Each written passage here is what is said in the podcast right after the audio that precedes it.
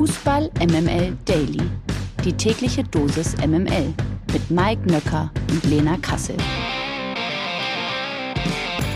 Guten Morgen zusammen. Eine neue Woche beginnt am Montag, dem 30. Mai. Und ich hatte ja jetzt mehr als 90 Minuten Zeit, mir vernünftige Fragen zu überlegen. Hoffentlich ist dabei nicht nur irgendein Scheiß rausgekommen. Und mit mir drückt die Daumen, dass das so ist. Lena Kassel. Guten Morgen, Lena. Guten Morgen, Mike. Man merkt doch direkt, dass du aus Deutschland kommst. Scheiße. So ey. ist es. So ist es nämlich. 100% Lena. Guten Morgen, Mike und Happy Monday. Präsentiert von Lena Kassel. Real Madrid ist den Weg zu Ende gegangen und hat sich mit einer sehr abgebrühten Leistung gegen den FC Liverpool den nächsten Champions League Titel geholt. Ich meine, man merkt auch, dass wir aus Deutschland kommen, ne? Wie konnte es so weit kommen? Der Spielverlauf hat das ja wohl kaum hergegeben. Ach Gott, äh, Grüße gehen raus an Nils Kaben, der Arme. Wir sprechen gleich noch drüber. Lass uns aber erstmal über das Sportliche sprechen. Ähm, Twitter hat gebebt nach diesem Spiel. Oh, selten sowas Unverdientes gesehen. Und oh, der offensive Fußball hat schon wieder verloren. Was hab ich alles gelesen? Und ihr wisst ja, ich bin ja eigentlich auch eine Freundin des gepflegten Balles. Ich mag das alles sehr gerne, wenn man mutig und offensiv agiert. Das hat Liverpool in diesem Champions League Finale von der Minute eins an natürlich gemacht. Sie haben ihren Spielstil durchgespielt, so wie sie es auch vorhaben. Jürgen Klopp hat gesagt, wenn er was anders machen würde, dann wären seine Jungs überrascht und hätten vermutlich ähm, die Idee, dass er nervös sei. Deshalb hat er genau das gemacht, was Liverpool halt macht. Und Real Madrid hat eben genau das gemacht, was Real Madrid in dieser Champions League-Saison gemacht hat. Wenig, investiert mit Ball, dafür brutal effektiv, tiefstehend, clever agiert und ähm, eben in den entscheidenden Momenten waren sie wach, waren sie detailversessen, haben die Schwachstellen, die Liverpool offeriert, ausgenutzt. Ich sag nur, Vinicius Junior stand am zweiten Pfosten frei. Das ist eben so, wenn du relativ offensive Außenverteidiger hast mit Andy Robertson und Alexander Trent. Wie heißt der nochmal?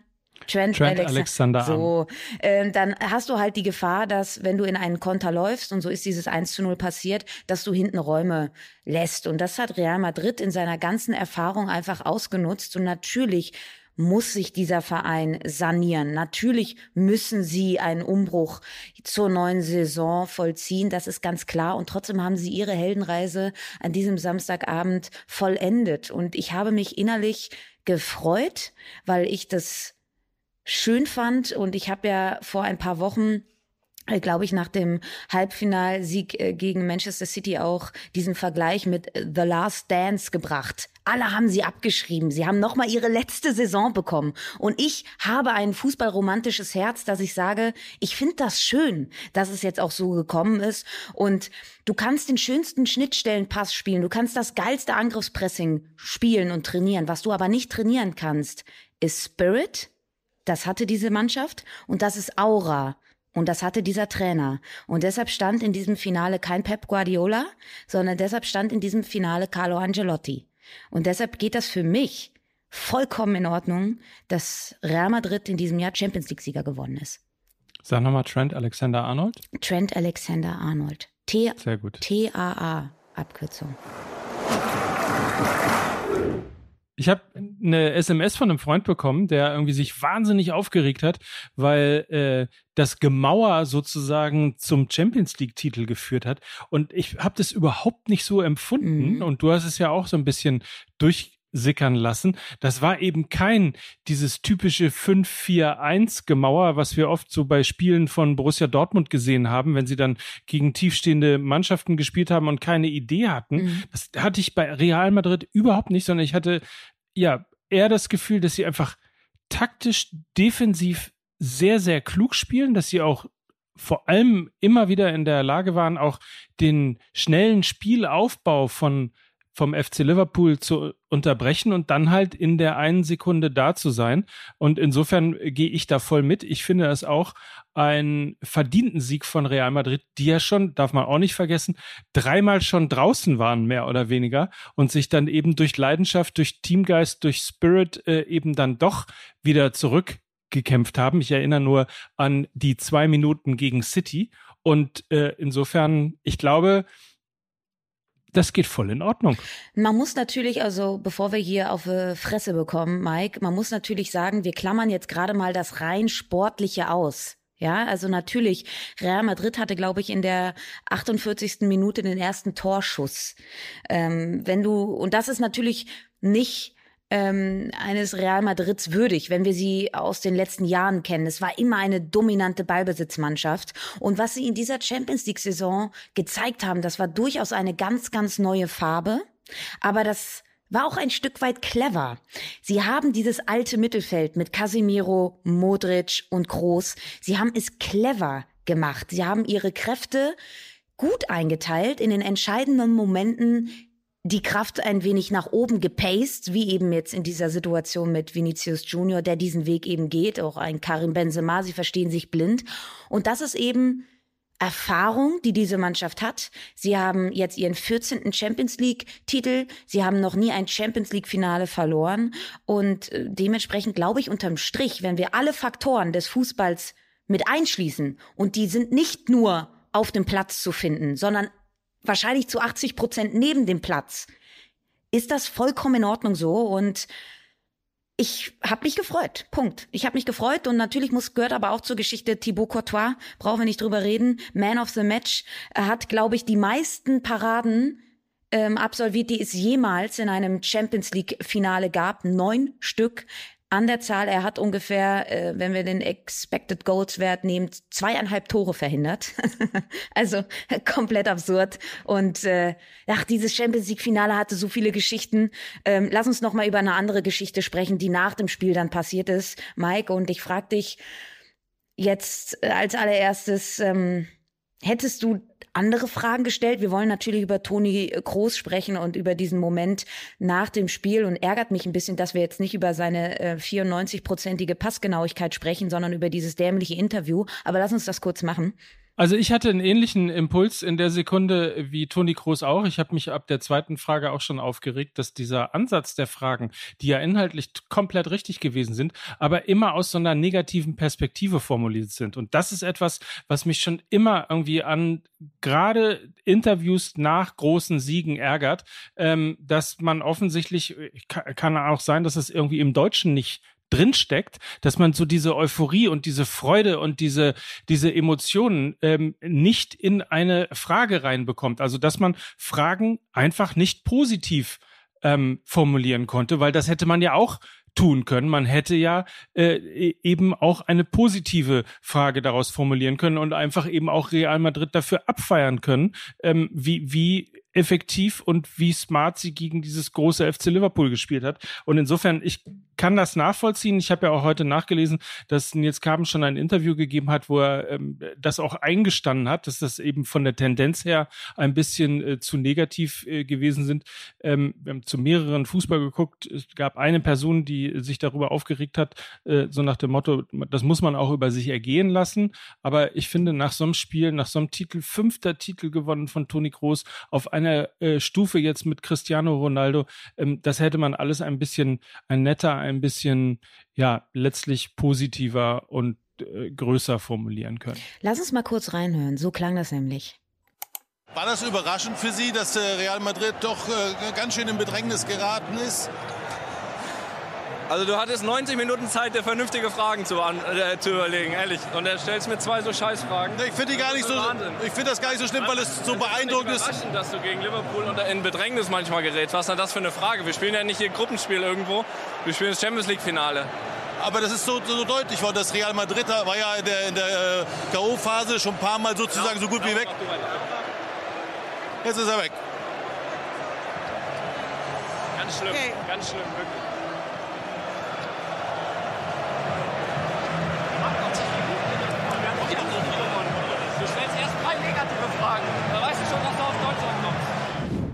Mike, zwei Gedanken von mir noch dazu.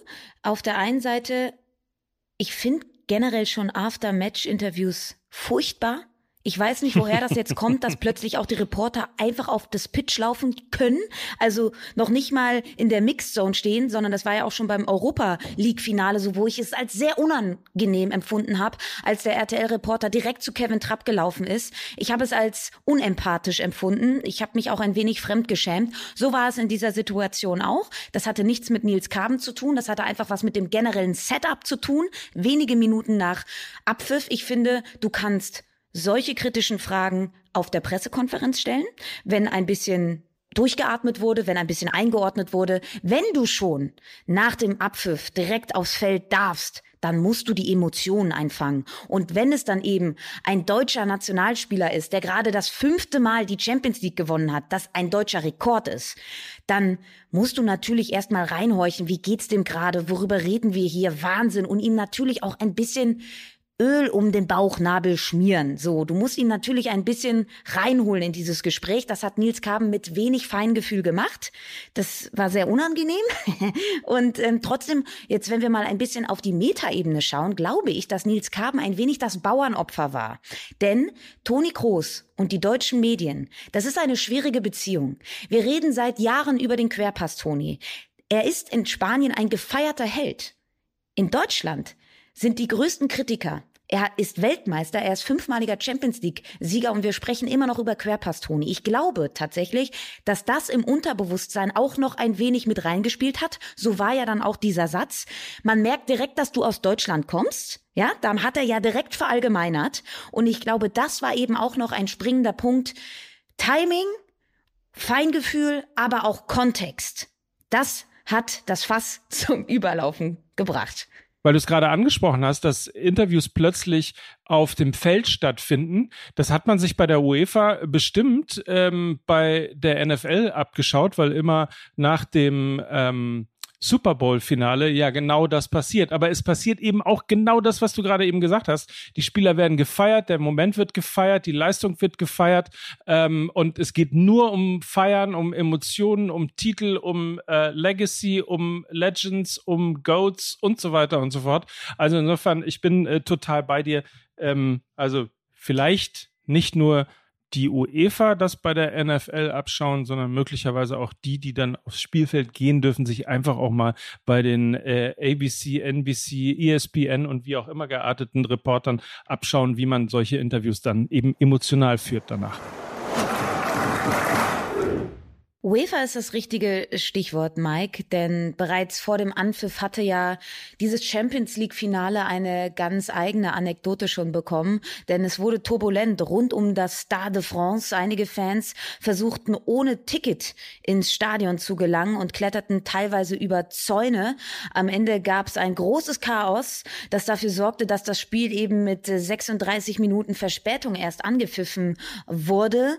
Unter anderem kam nicht ins Stadion, beziehungsweise sehr verspätet Gary Lineker, der englische TV-Experte, der übte eben im Zuge dessen scharfe Kritik an der UEFA. Es sei unmöglich, ins Stadion zu gelangen, schrieb Lineker bei Twitter und ergänzte, es scheint sehr gefährlich zu sein, ein absolutes Gemetzel, nachdem der Europäische Verband die Anschlusszeit zunächst von 21 Uhr auf 21.15 Uhr verschoben hatte, legte Lineker dann noch nach. Ich bin mir nicht sicher, ob man eine noch schlechter organisierte Veranstaltung haben kann, selbst wenn man es versucht, absolut chaotisch und gefährlich. Und Rummenigge, ja, der äußerte sich dann eben auch noch. Er sagte, wir müssen wieder ein bisschen runterkommen, dürfen nicht abwarten, bis was passiert passiert und müssen in aller Ruhe mit den Fans zu einer Normalität zurückfinden.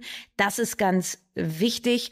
Und ich glaube, es ging ja tatsächlich, Mike, um die Liverpool-Fans. Es war primär an deren Eingang.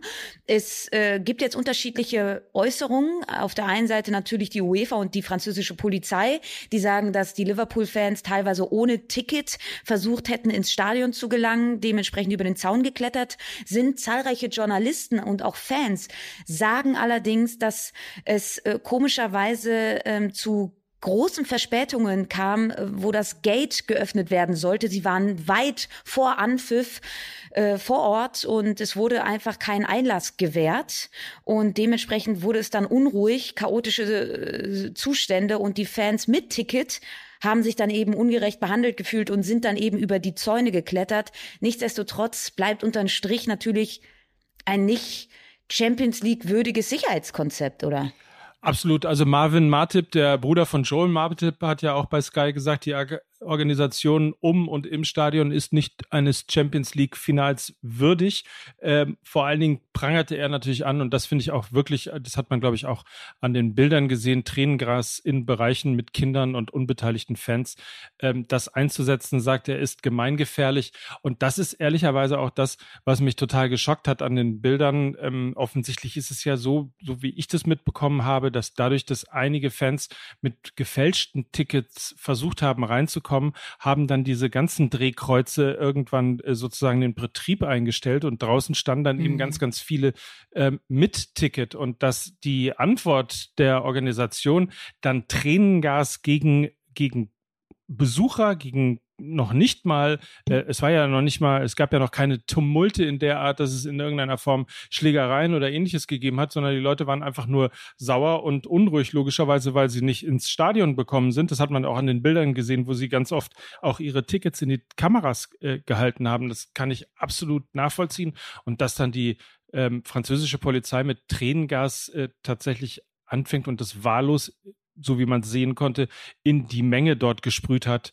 äh, ist mir ehrlicherweise ein Rätsel. Ich hatte noch zwei komische Bauchgefühle, als ich das so mitbekommen habe, dass dann 35-minütige Verspätung und es hieß ja Sicherheitsbedenken. Jetzt fand dieses Finale im Stade de France statt.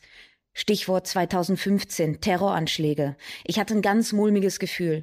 Dann habe ich aber auch noch an die Liverpooler Beteiligung gedacht. Plötzlich kam Hillsborough und so weiter und so fort. Also es war also rein geschichtlich mit ganz unguten Vorzeichen bestellt und ich hatte ein sehr ungutes Gefühl. Ich bin hinten raus äh, glücklich, dass es dann doch zumindest im Spielverlauf dann ein friedliches Fußballfest wurde, aber natürlich müssen diese Geschehnisse vor dem Stadion aufgearbeitet werden. Liverpool hat ja auch schon gesagt, das werden sie definitiv vorantreiben. Also äh, das sehr unschöne Anekdoten an diesem Finalabend gewesen. Neben dem Champions League-Finale gab es am Samstag ja noch ein großes Endspiel und zwar das der Fußballerinnen des VfL Wolfsburg und die haben zum achten Mal in Serie den DFB-Pokal gewonnen mit dem 4 zu 0 gegen Turbine Potsdam machte das Team von Trainer Tommy Stroth das sechste Double perfekt und egalisierte den bisherigen Rekord des ersten FFC Frankfurt mit neun Pokaltiteln. Die MML Gerüchteküche. Auch wenn die Qualifikation für die Champions League die Chancen von Eintracht Frankfurt auf eine Vertragsverlängerung mit Philipp Kostic erheblich verbessert, ist der Linksaußen auch bei den absoluten Top-Clubs sehr gefragt. Haben wir ja letzte Woche schon gehört. Juventus Turin befasst sich immer intensiver mit der Personalie Kostic. Laut Gazzetto dello Sport ist der Linksaußen von Eintracht Frankfurt inzwischen sogar Favorit auf die Neubesetzung dieser Position auf der Platzhirsch Alexandro in der abgelaufenen Saison überwiegend enttäuschte. Juventus sei begeistert von dem Gesamtpaket Kostic, so die größte italienische Sportzeitung weiter. Zum einen ist der Serber aufgrund seines 2023, also nächstes Jahr auslaufenden Vertrags erschwinglich. Zum anderen bringt er große Offensivqualitäten sowie Siegermentalität mit. So, Lena, würdest du Kostic zu einem Wechsel nach Italien raten? Würde ich. Also, äh, aus vielerlei Gründen. Auf der einen Seite natürlich der auslaufende Vertrag 2023. Ähm, es wäre für Eintracht Frankfurt super, wenn sie noch ein bisschen Ablöse für ihn bekämen. Äh, auch mit Hinblick darauf, dass er ja auch schon zur vergangenen Saison wechseln äh, wollte. Ihr habt es alle mitbekommen. Es gab dieses Fax, was nicht ankam, weg oder die E-Mail, äh, Wechsel hin und her. Er musste sich vor der Mannschaft entschuldigen und so weiter und so fort. Jetzt hat er eben nochmal diesen riesigen Titel mit Eintracht Frankfurt gewonnen. Er ist geblieben, obwohl Aller, Jovic, Rebic alle gegangen sind. Er ist geblieben und äh, dementsprechend glaube ich, wäre es nicht gut, ihm jetzt Steine in den Weg zu legen. Ähm, Stichwort Robert Lewandowski. Ich glaube, dann hast du eine lame duck in deinem Kader und das kann für die Hygiene in der Mannschaft nicht gut sein. Es wäre äh, eine Win-Win-Situation für natürlich Philipp Kostic, der jetzt endlich mal den nächsten Karriereschritt gehen möchte, der vielleicht auch und sorry Eintracht Frankfurt Fans, natürlich auch vielleicht mal einfach mal einen Tapetenwechsel möchte. Er möchte vielleicht einfach mal was Neues, er möchte eine neue Herausforderung, er möchte in eine neue Liga. Wieso denn auch nicht? Er hat es sich verdient, er ist ein sehr verdienter Spieler von Eintracht Frankfurt und dementsprechend würde ich sagen, äh, lass den Jungen da keine Steine in den Weg legen. Er hat dort einen äh, fantastischen Mittelstürmer mit Dusan Flauwitsch, der Flanken braucht und er kann sich da eben dann nochmal auf der ganz großen Bühne in Italien beweisen und ich würde es dem, ich würde es dem Jungen gönnen. Kein Gerücht mehr ist inzwischen der Transfer von Jaden Brav zum BVB. Der 19-Jährige kommt von Manchester City und unterschrieb einen Vertrag bis 2025.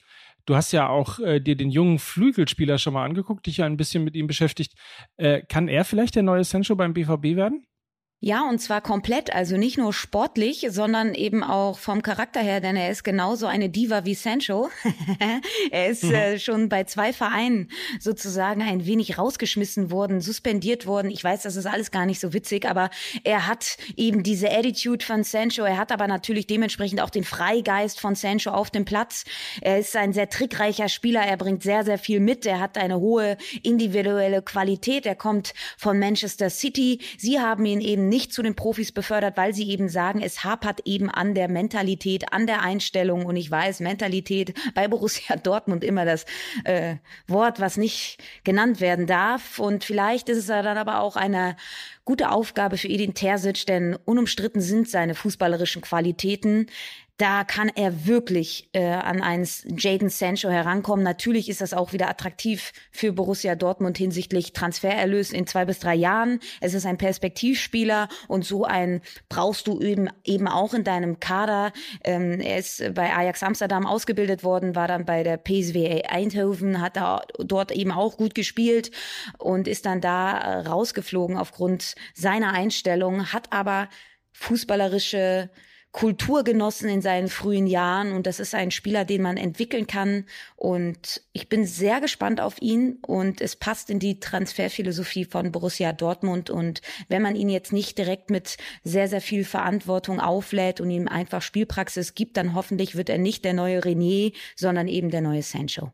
Und ein Gerücht haben wir noch ähm, aus England. The Sun berichtet, dass Borussia Dortmund an Ronnie Edwards dran ist. Das ist ein 19-jähriger Innenverteidiger, der bei Peterborough in der Championship spielt man soll eben laut The Sun ein Auge auf das Innenverteidiger-Talent geworfen haben, mit ihm zusammen oder mit Borussia Dortmund zusammen, übrigens RB Leipzig und Eintracht Frankfurt auch. Und die Sun schreibt weiter, dass er allerdings teuer werden könnte. Zwischen 15 und 25 Millionen Ablöse stehen im Raum für den Mann, der offensichtlich ein großes Talent sein wird und zukünftig eben wie Sancho, Bellingham oder eben auch Jamal Musiala eben vielleicht zu den prominenten Namen, die von der Insel in die Bundesliga, in die höchste Spielklasse in Deutschland wechseln werden. Der Wochenausblick. Am Mittwoch startet die Nations League. Yeah! Juhu!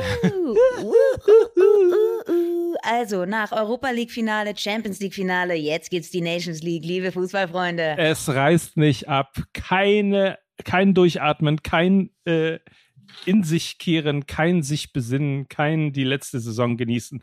Ein Highlight jagt das nächste. Zum Beispiel Spanien gegen Portugal. Das ist am Donnerstag zu sehen bei The Zone. Und die deutsche Nationalmannschaft hat dann am Samstag gegen Italien ihr erstes Spiel. Anpfiff in Bologna ist um 20.45 Uhr. Bis dahin versorgen wir euch natürlich noch mit den wichtigsten Infos. Wir werden uns den Kader vielleicht nochmal anschauen, die potenzielle Aufstellung. Was könnte es denn da geben? Stichwort Raum und Schlotterbeck, Raum vielleicht ja zum BVB. Also ihr könnt euch freuen. Wir werden euch auch in dieser Woche gut durch diese Woche bringen, durch diese erste Juniwoche. Und Mike, ich habe habe sommerliche Gefühle in mir. Das liegt natürlich allen voran an dir, aber auch am Monat Juni. Und das hat mir heute wieder große Freude bereitet. Das ist sehr schön. Dafür gibt es nämlich morgen auch einen fantastischen Drop bei fußballmml.de. Dort gibt es alles in limitierter Auflage wie immer für den Sommer. Wir haben euch was mitgebracht. So viel sei schon mal erwähnt. Und alles andere dann äh, ab morgen. Ebenso die neue Folge Fußball MML. Auch sie erscheint. Und zwar äh, aus gegebenem Anlass heute um Mitternacht. In diesem Sinne, freut euch drauf, habt einen feinen Tag, genießt den Sommer und bleibt uns gewogen, oder wie man das so sagt. Man merkt doch direkt, dass du aus Deutschland kommst. Wer sagt denn so eine Scheiße? Ja, ja, ich hatte jetzt 20 Minuten Zeit, mir eine vernünftige Abmoderation zu überlegen. Und mir ist keine eingefallen. Mist. Feinen Tag. Tschüss. Tschüss. Mike Nöcker. Lena Kassel für Fußball MML. Bye, bye. Wir lernen erstens, äh, dass Honig um den Bart schmieren äh, bei Lena Kassel Öl um den Bauchnabel schmieren heißt. Sehr schön. Nee, ist aber, nee, ich, Scheiße. Ey, ich ganz ehrlich, das klingt so abartig. Ich komme aus Berlin, Leute. Hier ist alles möglich. Dieser Podcast wird produziert von Podstars bei OMR.